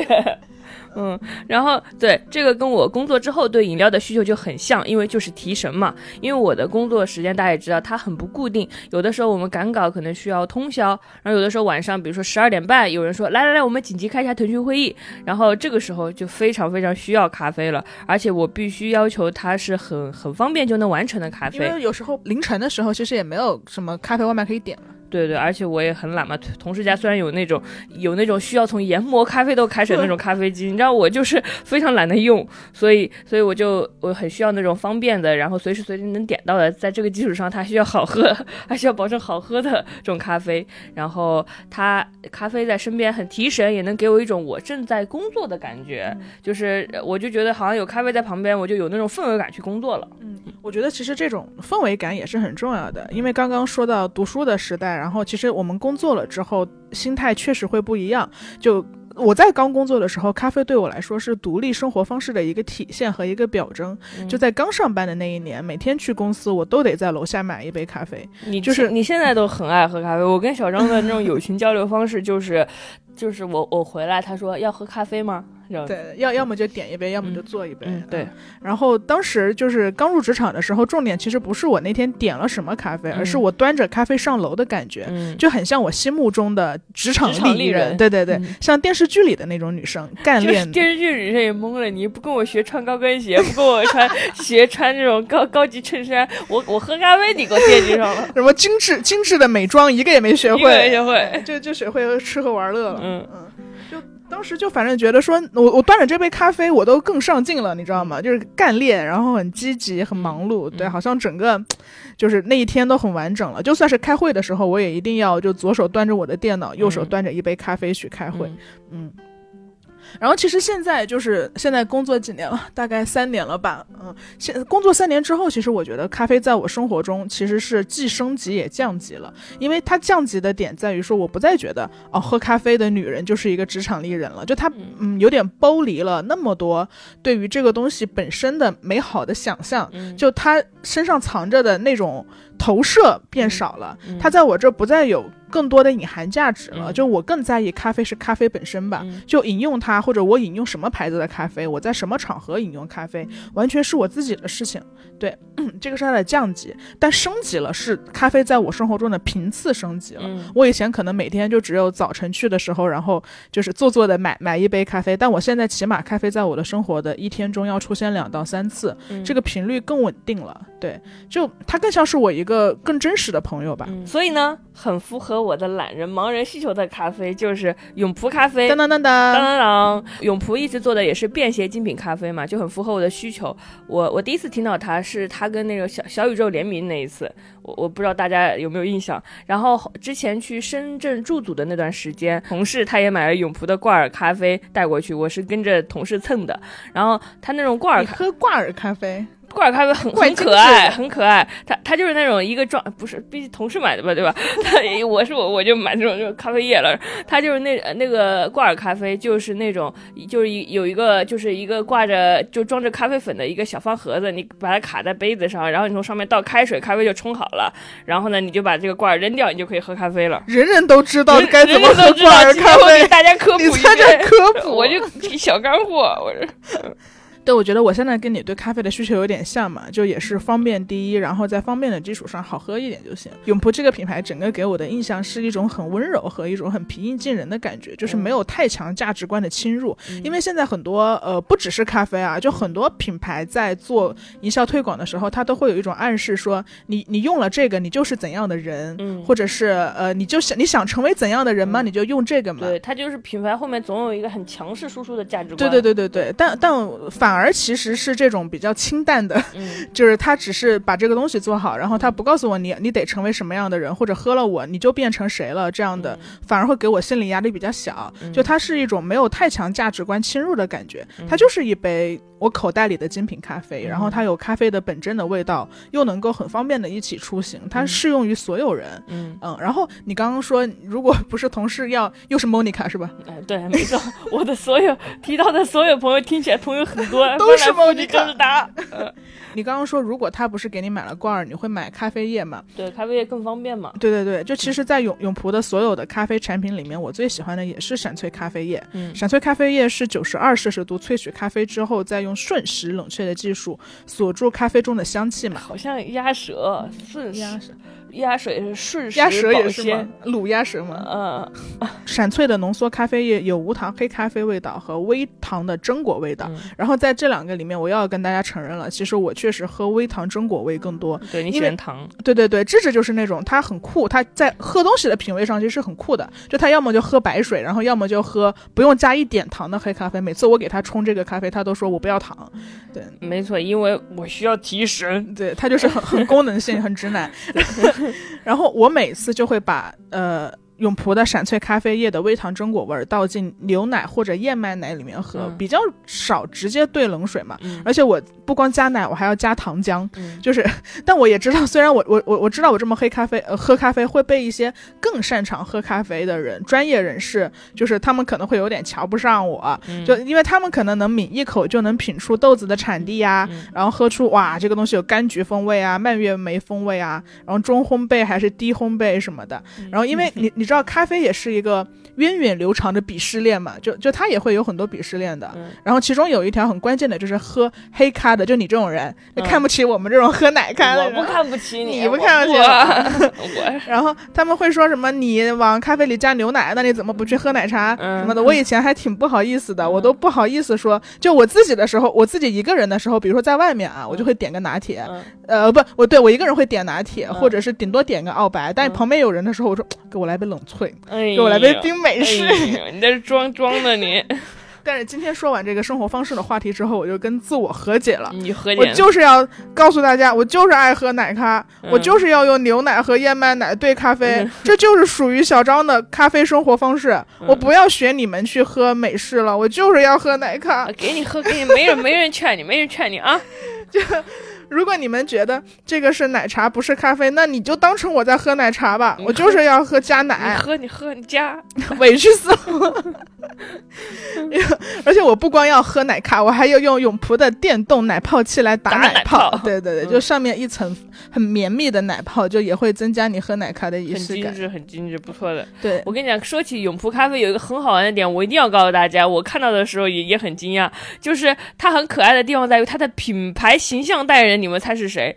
他的品牌形象代言人叫石端正。石端正是谁呢？石端正是一头石狮子，他还有诗社，他就是穿的很绅士，然后他喜欢听音乐，还喜欢做瑜伽，他当然还喜欢喝咖啡。还有石端正遇到小困难和小压力，每次只要喝杯咖啡端正一下，他就能调整好心态继续努力。我看到这段描述，真的觉得很可爱，而且我没有见过品牌形象代言人是石狮子的，反正就是你好啊，石端正，怎么回事？要给大家介绍一下这一次永璞咖啡和贤者时间合作的优惠政策。呃，对。呃，从你听到这一段音频开始呢，到二月十五号，打开淘宝搜索“永璞旗舰店”，向客服发送“贤者时间”四个字，你就可以领取到我们的听众专属优惠福利：两盒装闪萃咖啡液、挂耳咖啡微五包，单盒闪萃咖啡液加手持电动奶泡器三款商品均有优惠。具体优惠多少呢？可以查看我们的 show notes。过年的话要回老家了，然后如果你的老家没有办法随时随地的喝到好喝的咖啡，你可以买一些永璞回家过年哦。我是小张，我是智智，我们下期节目再见。